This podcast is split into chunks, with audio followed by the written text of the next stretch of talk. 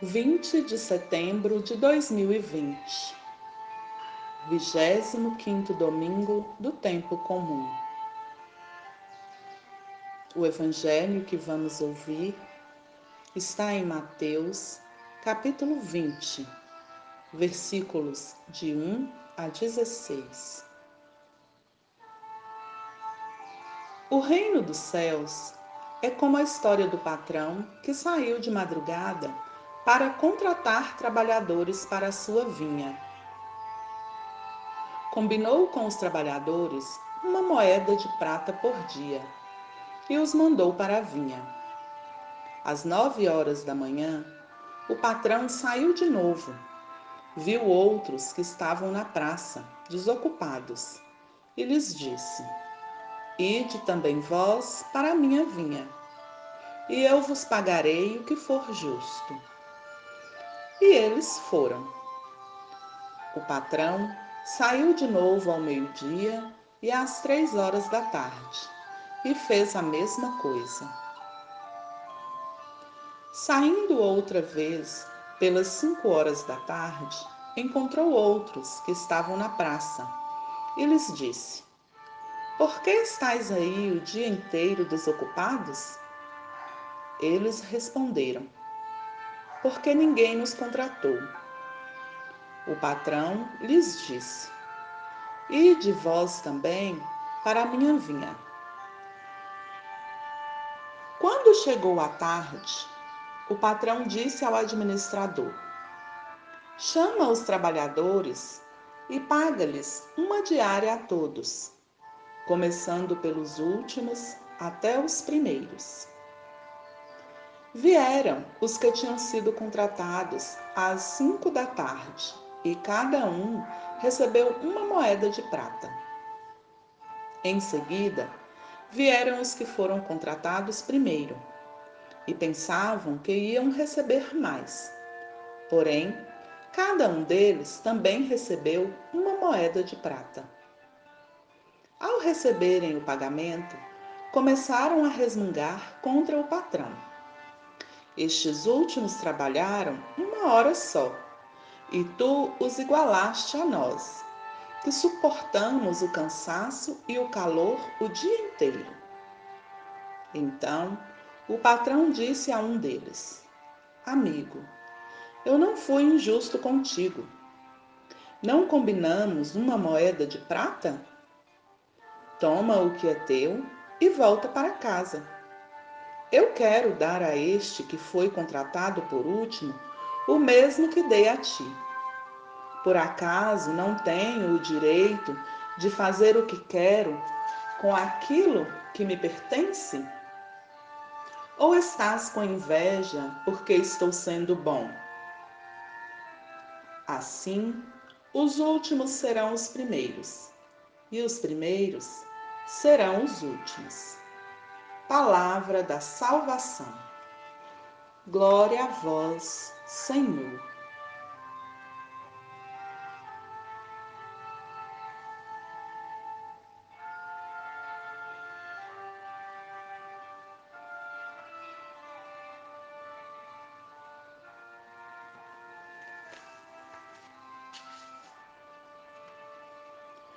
Os textos evangélicos dos três últimos domingos desenvolveram o mesmo tema, numa progressão inter... interessante. O 23 domingo nos falava da correção fraterna, ou seja, a acolhida do irmão que errou. O 24 domingo nos falou da necessidade do perdão, perdão contínuo, como fundamento que sustenta uma comunidade.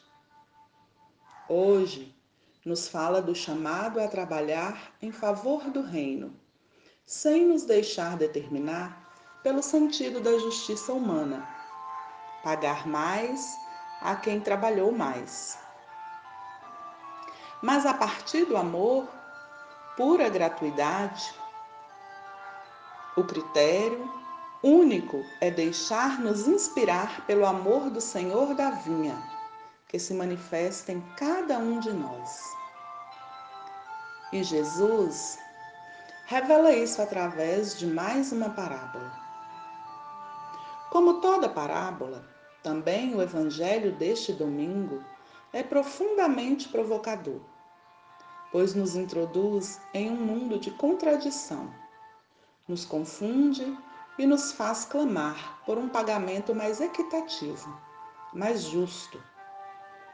A maneira de proceder do proprietário da vinha transtorna os esquemas razoáveis do sistema econômico no qual nos movemos, centrado na competição e na produção. Contexto que acaba alimentando a comparação e fazendo emergir a inveja doentia, que dá um sabor amargo às relações pessoais. Feito para ser a sede da inteligência e da experiência gratificante e edificadora de amar, o coração do ser humano também é palco de dramas desafiadores. Entre esses dramas, lá está a inveja destruidora.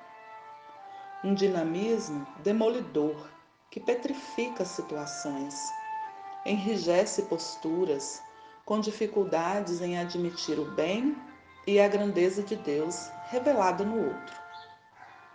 Por isso, a inveja faz com que os sábios e experientes percam os rumos, obscurece o horizonte aberto dos jovens, joga por terra o que o adulto construiu. As consequências são funestas. A inveja acirra os conflitos, envenena as relações pelo uso ferino da língua, compromete vidas, arrasa instituições. Uma sensação de inferioridade toma conta do coração dos invejosos, incapazes de compreender para além do horizonte dos seus interesses e de suas próprias justificativas. No contexto atual, a inveja é um dos motores sociais mais importantes.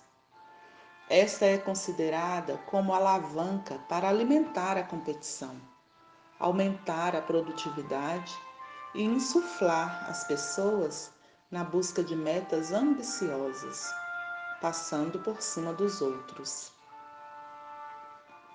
Jesus conhece bem o coração do ser humano. Ele sabe que a força da inveja compromete a alegria de seus seguidores, solapa tudo, desvia do seu rumo aquele que foi chamado e incrementa silenciosamente a incompetência para a fraternidade.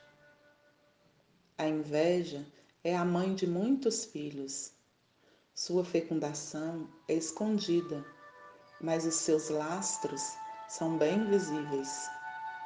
Ela tem um poder de ramificação incrível, entrelaçando corações como erva daninha, impedindo o encantamento pelo outro, retardando reconciliações, dando margem às intrigas em todos os ambientes.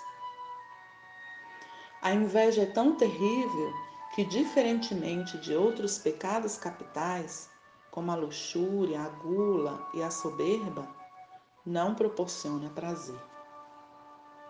Suas raízes escondidas estão enterradas no mais profundo da identidade de cada um. Identidade que, para crescer, precisa de reconhecimento, de comparação. Quando essa necessidade torna-se patológica, como consequência de um olhar narcisista exagerado sobre si mesmo, sobre seus feitos, títulos, posses, etc., a identidade fica comprometida. A pessoa não consegue se compreender a partir do dom da vida e dos seus dons recebidos de Deus. Só se vê como alguém que está acima dos outros. O parâmetro da compreensão de si é o outro considerado como menor e menos importante.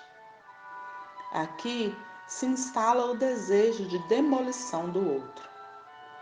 Vive-se a cata de razões, mesmo insignificantes, agigantadas pela mesquinhez da inveja, para destruir o outro e garantir só para si o lugar da consideração.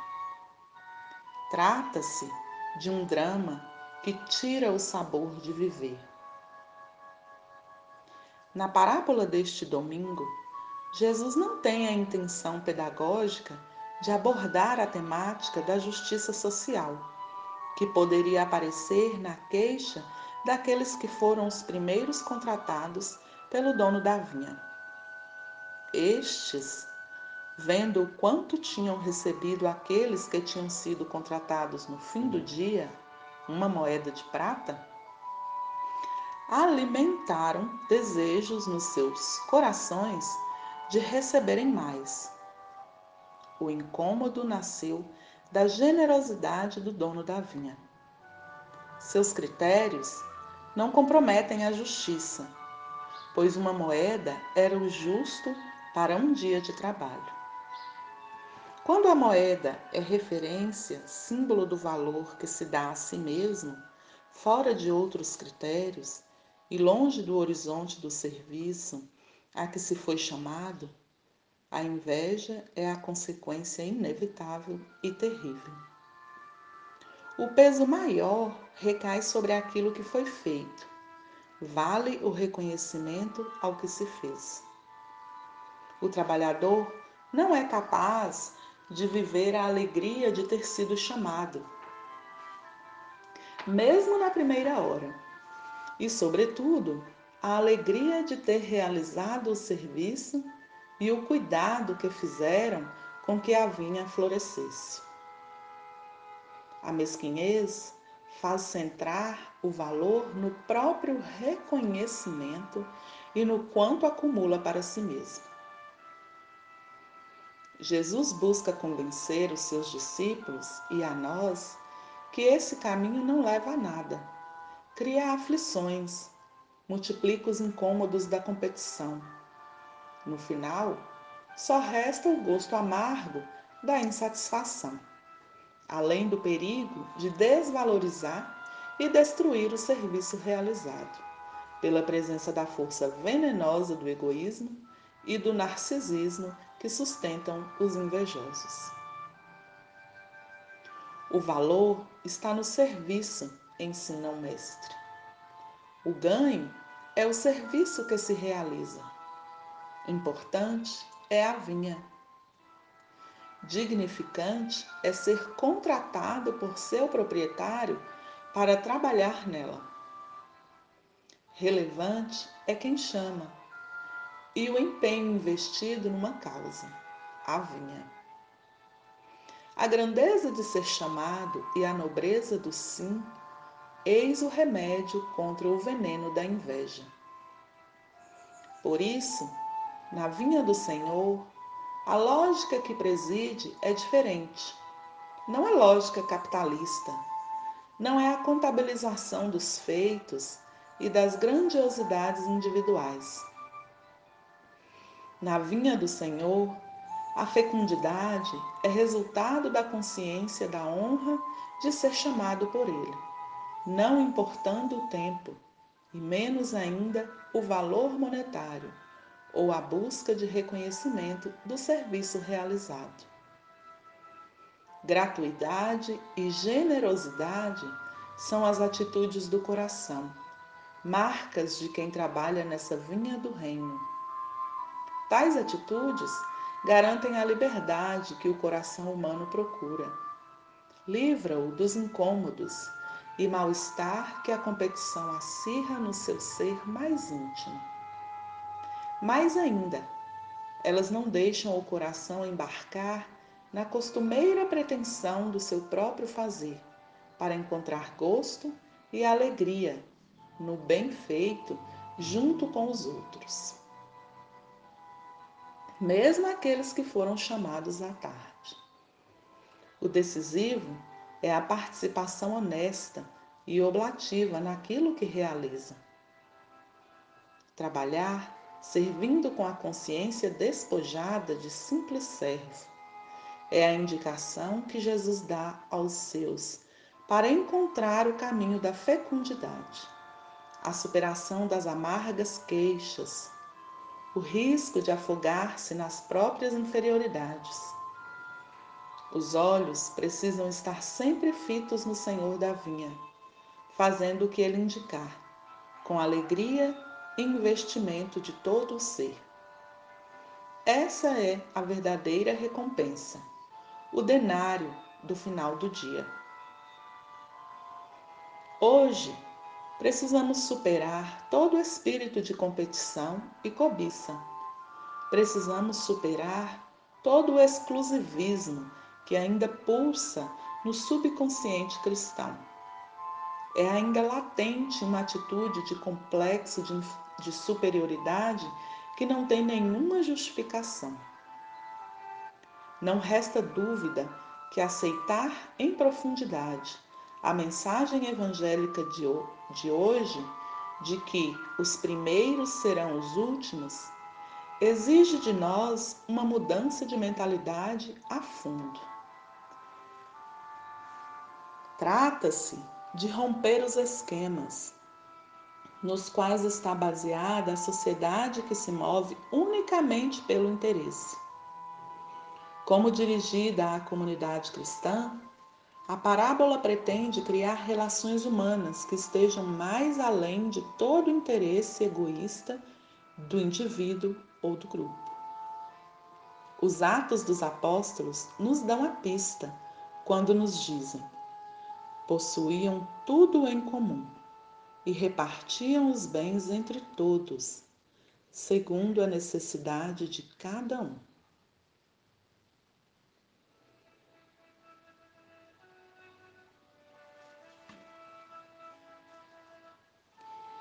Na nossa oração, vamos nos perguntar: é na queixa declarada ou não que reconheço em mim a imagem dos trabalhadores da primeira hora? Quais são as minhas queixas? Não é fácil distinguir o meu ressentimento e administrá-lo de maneira sensata. Esta é a realidade. Onde quer que se encontre meu lado virtuoso, aí também existirá sempre um lado queixoso e ressentido. Vamos abrir em nós espaço, espaço em meu interior, para que a bondade e a gratuidade do Pai prevaleçam na minha relação com os outros. Boa oração.